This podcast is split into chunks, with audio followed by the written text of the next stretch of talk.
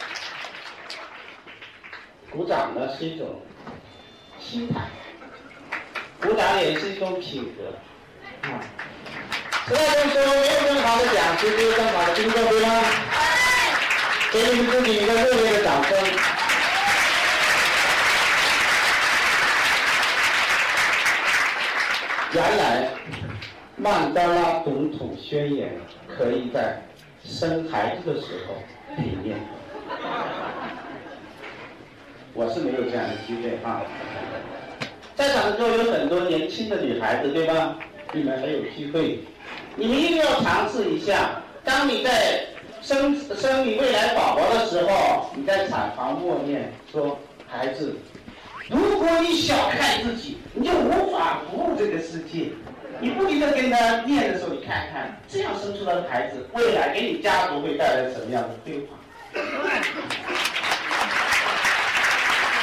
原来，我以为每一个成功男人的背后都站着一个目瞪口呆的丈母娘。我突然也发现，每一个成功男人的背后也会站着一个神采飞扬的妻子，对吗？对。这就是我们这样的环境，它可以让夫妻成为一辈子的情人，也可以让整个家族为了一个生意，整个家族。一个声音，一个步骤往前走，对吗？对。你愿意来了解这样的一个生意机会吗？愿意。不是为了我，不是为了你的老师，为了你和你未来的家族，好吗？好。我们将以很理性的态度来跟大家聊一聊商业模式的力量。我发现，二零一四年是整个中国。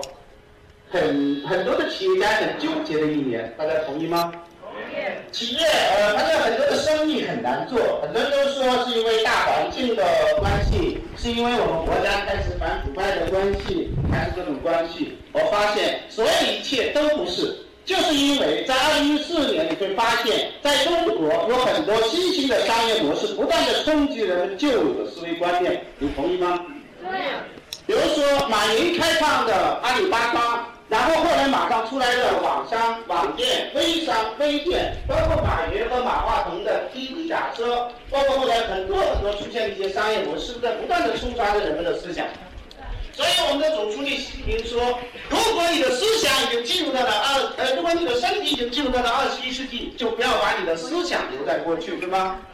毋庸置疑，我们作为。中国未来新一代的这种领军的人物的话，我们需要理解什么叫商业模式。而每一个商业模式的转型，首先转变的是什么？是你的思维方式。而这个世界最难转变的就是人们的思维方式。我们来看一看。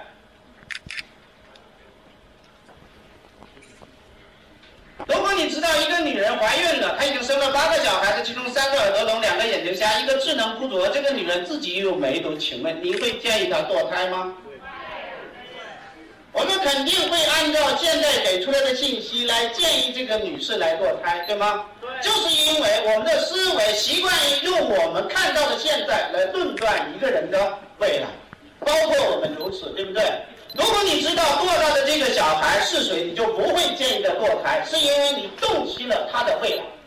这个孩子就是伟大的音乐家贝多芬。当你知道这个孩子的未来的时候，你会建议这个母亲堕胎吗？不会。而所有的一切都是要改变什么？改变我们的思维方式。对于我们来讲，无论你现在什么，你都不要用你的现在来论断你的将来。无论别人的现在是什么，也不要用别人的现在来论断别人的将来。这是思维方式的转变，你同意吗？此处可以有掌声。你现在选一个领袖，A 级别很关键。下面是关于三个候选人的 A 跟诚不诚实的争夺有往来，而且会星象占卜学、婚外情、老烟枪，每天喝八到十杯的马蒂尼。他过去有两次被候选人 B，两次被解雇的机会，睡觉睡到中午才起来。大学吃鸦片，每天傍晚要喝一大块的威士忌。C，他是个受勋的战斗英雄，素食主义者，不抽烟，偶尔喝一点啤酒，从来没有发生婚外情。C 就是类似我这样的人物。我也不是受勋的战斗英雄。你选领袖，你会选谁？B，毫无疑问，我们都会选什么呢？C。你会认为你的选择是全世界最正确的选择，对吗？只是因为我们根据我们所掌握的信息会做出这决定和选择。但是你会发现，当我们掌握的你的决定有可能是错，因为 C 是阿道夫希特勒，而 A 和 B 分别是罗斯福和丘吉尔。当我们知道未来的时候，你还认为你的选择是正确的吗？我们认为我们的选择是错误的。所以我们系统的伟大的导师安里格特格兰特来到中国，他说的第一句话是什么？我是从你们未来走过来的，不了解历史就无法预知。您看，她是像一个老妇人，一个美丽的少女。啊，她的眼睫毛对吗？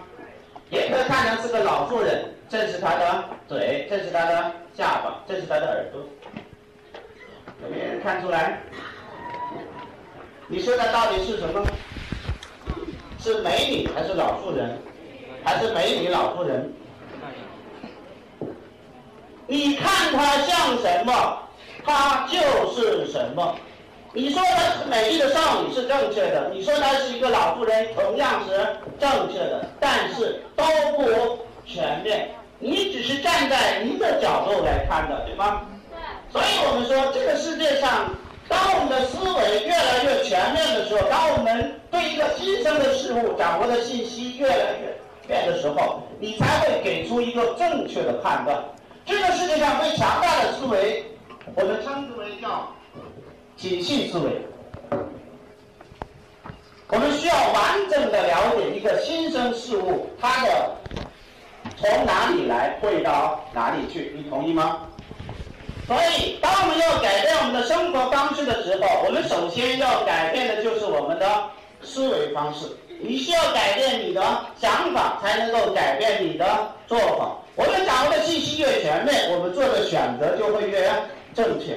这也就是今天你为什么不远千里迢迢来到这里学习很重要的原因。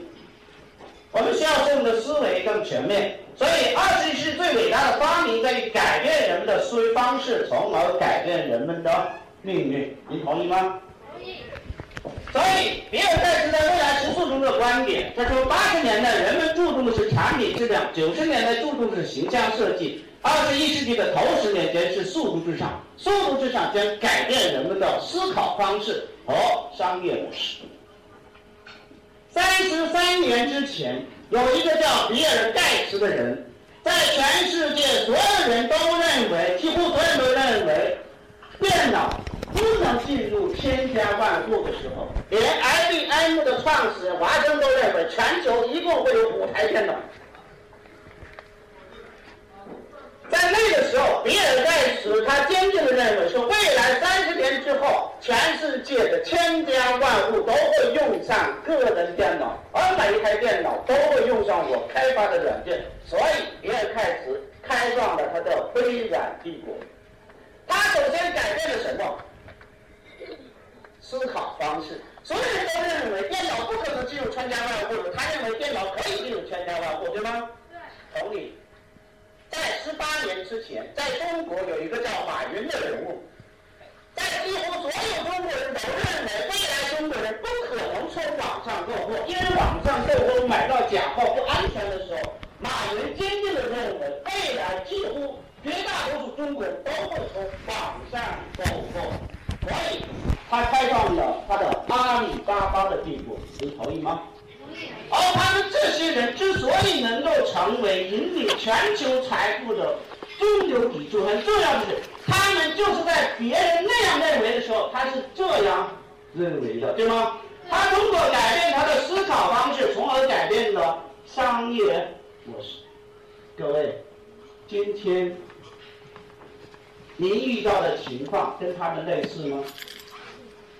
除了这个出去这个门，有多少人会认为我们今天所了解的生意未来会有巨大的发展前景？除我们外面绝大部分者，绝大部分是不是都认为我们这个生意未来的前景不是很好的，对吗？只有我们这样认为，唯其如此，我们才能够引领全中国财富的主人。你同意吗？同意。为什么不给你自己一个掌声呢？工业化时代的思维跟信息化思维的思维的竞争，不改变者将会被淘汰。很多人身体已经进入到了信息化时代，但是思想还在工业化时代。全世界一共有四种商业模型，第一种就是传统的商业模型。我们说传统的商业模型，从制造代理到批发到零售到消费者，这个做的是批零差价的生意。只要我中间有差价，我可以赚到钱，对吗？后来在美国有一个聪明的商人叫山姆沃尔顿，他改变了商品的流通模型，从原来由代理批发到零售商，改为超市直接从厂家进货。他创造了仓储式连锁超市的商业模式。所以，仓储式连锁超市的商业模式将零售商的商业模式替掉。你同意吗？再后来，以麦当劳、肯德基为代表的企业，他们创造了另外一种新兴的商业模式，我们称之为叫特许加盟。麦当劳、肯德基向全世界宣布：我有一个赚钱的商业模型，你按照我告诉你的一二三四五六七八步去做，我担保你能够赚钱。赚钱之后，你留下利润的百分之九十六，你给我百分之四，你不赚钱，把所有投资都赔给你。这是稳赚不赔的生意，但是世界上没有这样的好事情。你要加盟麦当劳、肯德基，需要付出三百万到五百万到八百万，上海是一千万的加盟费用。所以世界上有没有免费的午餐？没有。我只信奉一条：每一个人、每一个人、每一个人都需要老老实实、踏踏实实，一步一个脚印，一步一个脚印，累积我们的财富，对吗？所以在一九五九年，在美新的商业模式，制造商不再和代理批发零售，不再和超市合作，他直接和消费者合作，并且对消费者有两个很重要的承诺。这样的商业模型被美国两届总统的经济顾问保罗·皮尔德称之为叫交互式合作。就是制造商向消费者承诺，我给你很好的产品，你的产品用的不满意，我就给你退货保障。第二个承诺是，只要你愿意，就可以成为我公司产品的代理商，我不收你代理费用。我表达清楚了吗？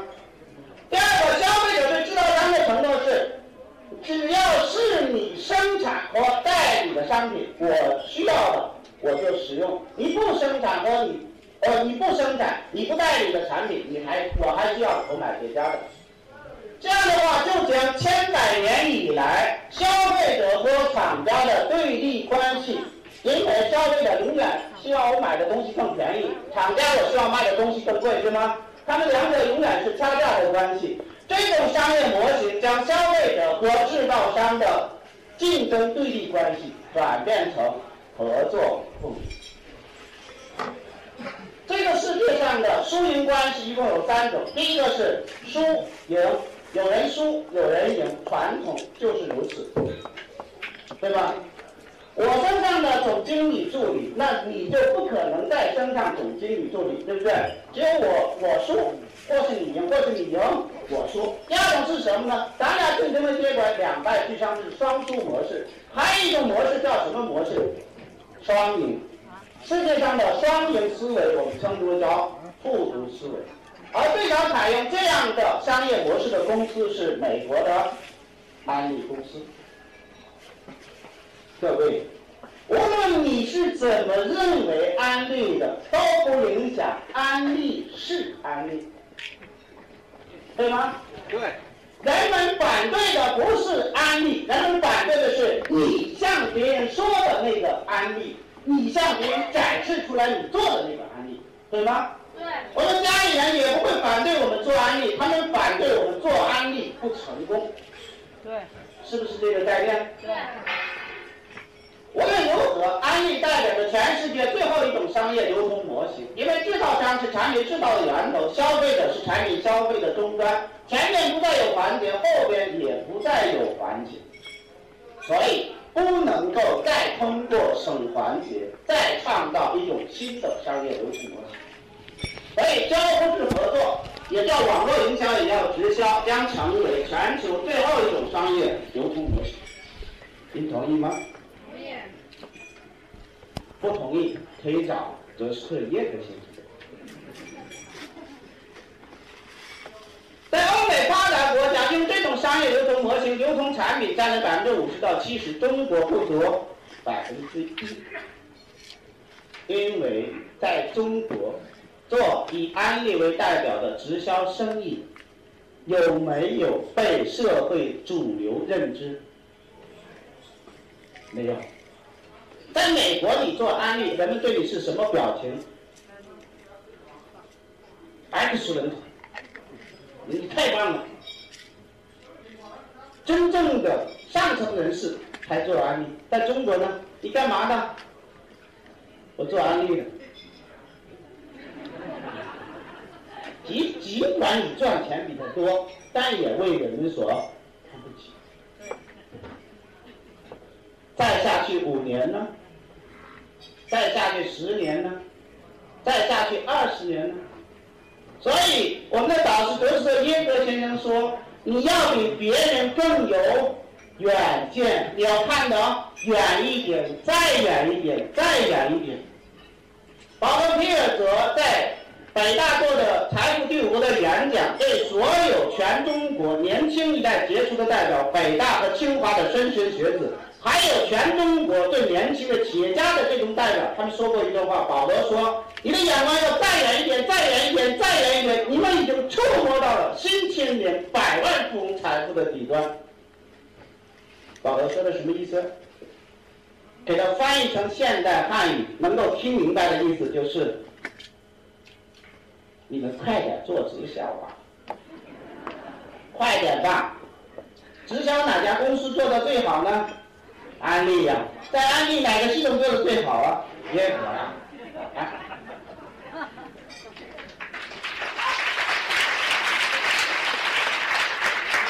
保罗说的就是这个意思，但是我们能不能听明白保罗说的言外之意？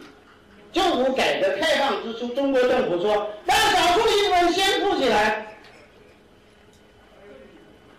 没听懂，把自己自动归于多数人，对不对？对。说我想富裕，我不会富裕。国家说的第二句话，我给你无息无期贷款，什么意思？不用还了，这辈子不用还了。但国家没那么说，我给你是什么？无息无期贷款。言外之意就不需要你还了，后来很多人都清出点分来，然后都到国家贷款。国家说的又一句话，他说要父债子还，又都退回去了。最后，改革开放的总设计师邓小平说了一句话：“我是人民的儿子，就是你们的债我都还，不用你们还。”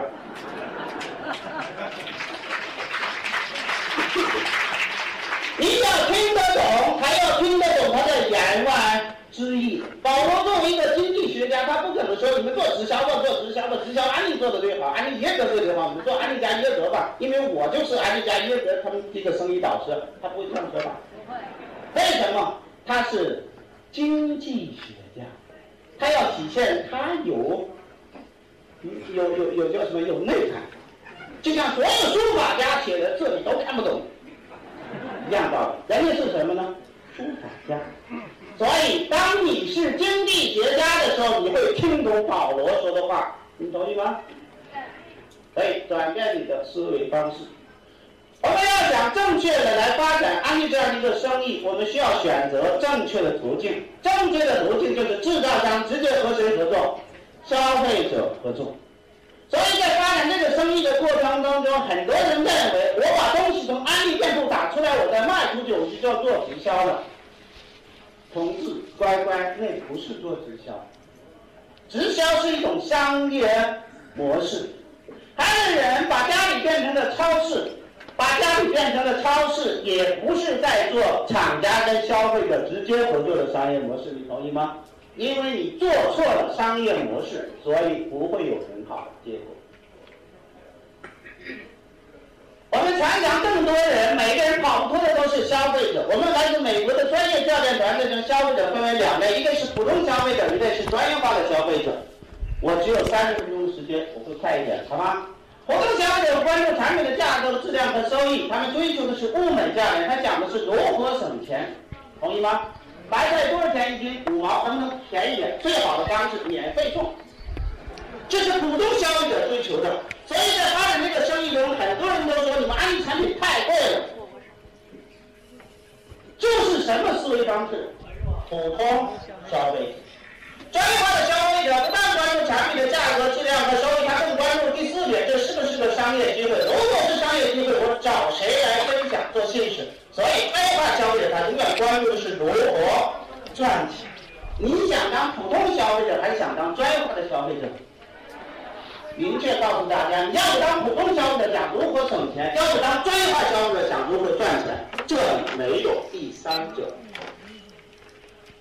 没有第三者。你想当第三者吗？没有，就这两个，要么是普通的，要么是什么专业化。你当普通的消费者和专业化消费者，仅仅一个区别，就是想法不同，思维方式不同。各位，你选择做什么者呢？专业化的消费。我们想如何赚钱，你做出的决定将决定你的结果。所以，推荐今天新进来参加这样会议的伙伴，好好的看一本书。这本书的名字叫。生产消费者力量，在美国三十年前就有很多人理解什么叫生产消费者，什么叫家里的黄金，从而在美国有百分之二十的百万富翁是经过理解这两个概念而完成百万富翁的。在中国，我们是理解生产消费全中国最先驱的领导人，我们还属于这个行业的前列和前茅。这本书的作者是比尔·奎恩先生，美国生产消费者之父。在这本书的封面上有一句话说得很清楚，他说：“消费者花钱谁都理解，生产者赚钱更理解。生产消费者在花钱的同时赚钱，这很不好理解。为什么？因为挑战了我们原有的思维。”你能够理解，就能够跟上时代潮流的变化；你不能理解，就不能跟上时代潮流的变化。把消费转变成投资，建立资产性收入，是二十世纪最具威力的个人创富工具。谁说的？比尔·科恩老师。你说我不同意，找他坐飞机找美国，找比尔·科恩老师干仗。你说你说的不对，我说的对。这个社会哪些人在赚钱呢？一个是制造商通过制造产品。来赚钱，一个是分销商通过分销产品来赚钱。但是无论制造商制造的产品多优质，分销手段有多么诱人，最终他们都得卖给谁？消费者。所以消费者被我们美国专业的教练团队称之为利润终端。各位，你是什么者？我们都是在创造世界财富的人。所以，整个全世界一共有三种经济理论在支撑全球的经济运行。一种叫货币资本理论，货币资本理论认为只有有钱才能赚钱。你同意这个观点吗？我也同意。但是我经过教育培训之后，发现这个观点是不合适的。因为穷人之所以穷，不是因为穷人没有钱；富人之所以富，不是因为富人有钱，是因为穷人跟富人的想法是不一样的。穷人认为我不可能变得富有。富人认为我可以变得富有，全世界所有的富人都是从穷人变来的富二代除外。李嘉诚原来是穷人还是富人？他就是个卖塑料花的。之所以成为香港首富的原因，不是他有钱了，是因为他的想法跟别人不一样。马云原来现在是全中国财富的领军人物。马云原来就是干嘛的？普通的大学老师，我不说他是穷人，但肯定是个普通人，对不对？现在成为全中国财富的引领者，就是因为他的想法跟别人不一样。您呢？您呢？您的想法？在消费资本理论指导下，有三个著名的推论。第二个，世界第一个世界财富是消费者创造的；第二，消费者仅仅参与了财富分配的公资本；三。消费者创造的世界财富，却不能参与财富的唯一原因是缺少商业逻辑。所以在消费资本理论指导下，在中国将出现第三种商人。这种商人被我们的系统称之为叫消费商，也称生产消费者。各位，你将成为引领全中国更富有的第三种商人。这种商人叫消费商。他不通过造东西挣钱，不通过卖东西挣钱，他是要通过引领消费潮流来挣钱。不会赚钱的人很多，有没有不会花钱的？没有。如果你说你不会花钱，你拿一百万我培训培训你，是不是我也花花钱？三种商人的出现代表着商业流通模型发生巨大的变化，同时蕴含着巨大的商业机会。其中使得商业流通模型发生巨大变化的是人们的思考方式。各位，你要转变你的思考方式，用生产消费的概念来开发家里的黄金，从而建立管道，实现财务自由，是我们发展这个生意要走过的几个步骤。第一个，我们要理解什么叫生产消费，我们还要理解什么叫家里的黄金。看两本书，有生产消费，有没有看过？有没有家里黄金？有。看，好好看。我重新，我发展这个生意，我发现重新再看生产消费的时候，再看家里的黄金的时候，我发现我非常佩服我自己。你怎么那么聪明、可爱、睿智、富有传奇性？你怎么就能看懂什么叫生产消费呢？你们家祖坟哪个村子冒了一股青烟呢？好好看懂它。我们很平凡，我们也很普通。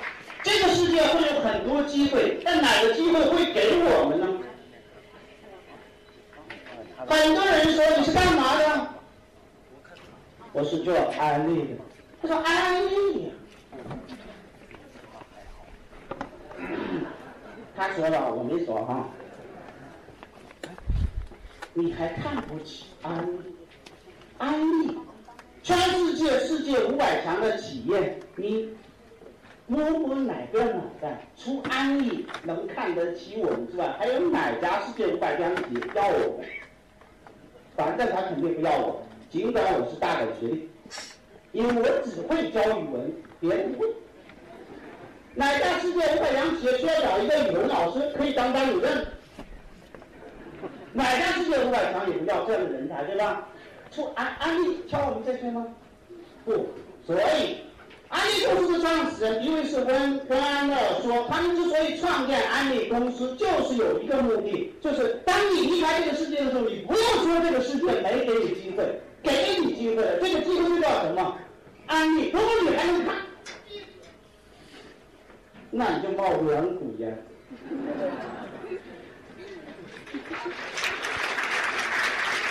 把自己从员工思维规划到财富思维，把自己从左边象限干到右边象限。罗德罗德清崎把自己从左边干到右边，干了十五年。你准备干多少？你说我准备干一点五个月，你干不过去，你还是在右边左边待着吧。所以我们系统给大家规划的是两到五年的个人生涯规划，对不对？为什么龙腾经济干了十五年，我们就可以干两到五年？因为什么？因为你站在了两个巨人的肩膀上，一家是谁？安利公司，你不想管所有产品的问题。一家是谁？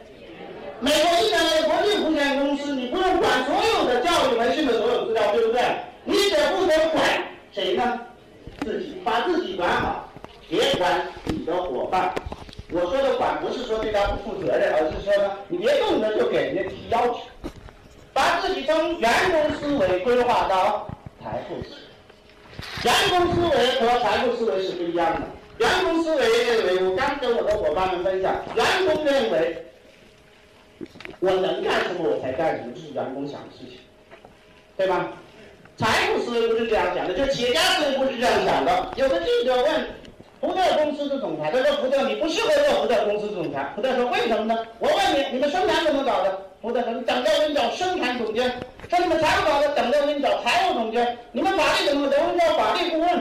你们怎么销售？你们找运营总监。他这些活他都干了，你干啥？不在：“我把他们找来就有工作。”福特作为著名的企业家，他拥有的什么思维？企业家思维。很多人说我没有钱，所以我不能做安利。企业家不是这样想的，我没有钱，我可以找有钱人跟我合作做安利。我没有口才，我不能做安利。企业家不是这样想的，企业家说我没有口才，可以找到有口才人跟我合作做安利，对吗？把我变成谁？我们，只有我们合在一起才有力量，你同意吗？所以把自己从左边干到哪边去？干到右边。的影响下，你才会想特别简单。你把你看的就不是那么重要了，同意吗？同意。我不是，我没有可没关系，我跟找有凯的合作。我不想生产消费者没关系，把生产消费者力那个力量那本书借给你，一样的，对吗？对。所以我们的系统将给给了每一个人梦想成真的能力。动吗？不动。帮我摁一下，高科技啊，高科技容易出问题。所以我们不是做高科技的生意，我们做什么生意？高接触的。看看不动。最后，我们每个人都想赚取财富，对不对？我们的系统告诉我们，财富公式是这样来的：W 等于 P 乘以 T。W 是你赚取的财富，P 是资源，T 是你的科技含量。换句话说，你能赚取多少钱，不取决于你的资源，取决于你有多大的科技含量。有人说你们蛋白质粉太贵，多少钱？三百一十块钱一小桶。我就问他，你说多少钱合适？一百三，你敢吃吗？黄豆是资源，同意吗？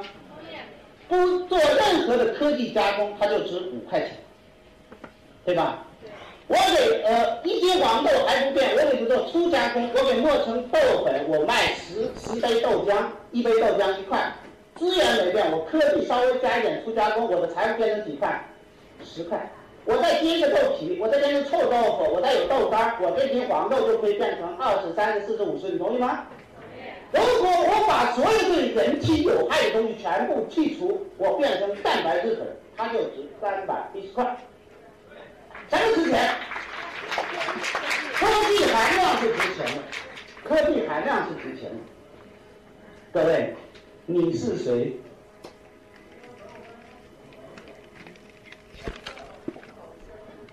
马来西亚总理，呃，问安利公司总裁，他说：“亲爱的总裁先生，我们马来西亚有丰富的一个矿场，有橡胶，有所有的天然资源，丰富的旅游资源。为什么在我们国家所有的经济都呈现下滑的趋势，而你们安利的生意在我们马来西亚做的如此辉煌呢？”马来西亚总理怎么回答的？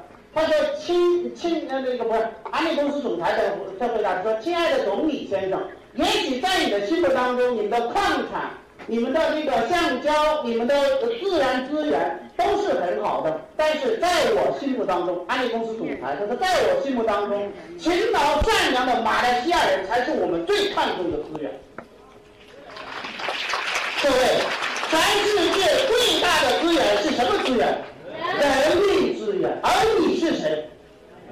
你如果不把自己看成人力资源，你就把自己扔进人才市场，变成买卖人的地方。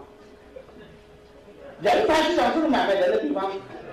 跟大白菜市场没什么区别。大白菜是卖一块钱一斤，有机的卖五块，你是博士的卖五千，大本的卖三千。如果你不把你当资源看，你就有人把你当商品来看。同意吗？同意。所以各位，你如何看待你自己，将决定你未来拥有的财富。我们每人都是人力资源，那么在发展这个生意的过程当中，我们想赚取更多的财富，唯一的途径只有干嘛？增加你的科技含量。所以今天你要不远千里迢迢来到这里，目的就一个问题：干嘛？提高你的科技含量。你为什么要看书？提高你的科技含量。你为什么要听子弹？提高你的科技含量。告诉所有人，我们一个人做这个生意跟别的人做这个生意是不一样的。不一样的原因不是安利产品不同，不是安利奖金制度不同，是因为我们跟他们什么不同？我们的科技含量跟你们不同，同意吗？同意。所以，疯狂的看书、听光盘。你说我看了很多书，听了很多光盘，为什么财富不增长？你都在心里憋着呢，该憋坏了。告诉更多的人，你看了什么书，听了什么光盘，我得到了什么成长。这样的话，你才会真正的把你的科技含量释放出去。因为科技最终的目的，保罗说，强大科技最终的目的是你的信息传播速度有多快。今天这么多人，你来讲课程，这叫批发，对不对？你跟别人一对一沟通，那叫什么？零售。你要讲批发，从哪里开始？从零售开始。你做的更多的零售，你就会有什么的呃这个呃呃结果，你就会可以享受批发，对不对？各位。每一个人，每一天，每一天，每一天讲计划，讲计划，讲计划，每一天，每一天，每一天讲计划，讲计划，讲计划，每一天，每一天，每一天讲计划，讲计划，讲计划。当有一天你会发现，一个站在一个横天上万人会场，跟大家一起来讲，对吗？对。我们一起好不好？好。最后说几句话，结束我今天的分享。我觉得我是一个很平凡的人，您觉得您呢？也许这里面有很非凡的人物，但是这个社会非凡的人物是很少，每一个人都是很平凡的人。就像书中所说，每一个世界上所有的大人物都曾经是名不见经传的小人物。当有一天我们决定要成为大人物的时候，从那一天开始，你就已经是大人。你同意吗？同意。因为我们太平凡，因为我们太普通，所以在这个世界上有很多的机会，很多很多很多，但是他会发现跟我们没有任何的关系。如果你的父亲，母，您的父亲是李嘉诚，你可以不用考虑这个事，同意吗？如果你的父亲是什么什么的市委书记，你也不用考虑这个生意。啊，换句话说，如果你的父亲是什么什么样的局长，你也可能不用考虑这种生意。可惜的是，都不是。我们不能怪我们的父母，因为是谁生了你，把你生在土炕上，还是金碧辉煌的那个宫殿里面，我们决定不了，对不对？我们只感谢我们父母给了我们生命。你的生命是不是绽放光彩，不是由你父母决定的，而是由你决定的。如果你的父亲母亲他们已经开创了你家族的辉煌，从你这一代使你的家族更辉煌。如果我们的父亲母亲没有帮我们开创我们整个家族的辉煌，那从谁开始？我开始？从你开始，从你开始，从你开始，从我开始，从我开始，从我们开始，来吧！我们一起才能鼓励我们整个家族的辉煌。亲爱的朋友，想获得更多的成功经验吗？请关注微信公众号“炫色安利微商旗舰店”，我们将为想成功的你提供更多的精彩信息。炫色安利微商旗舰店等你哦！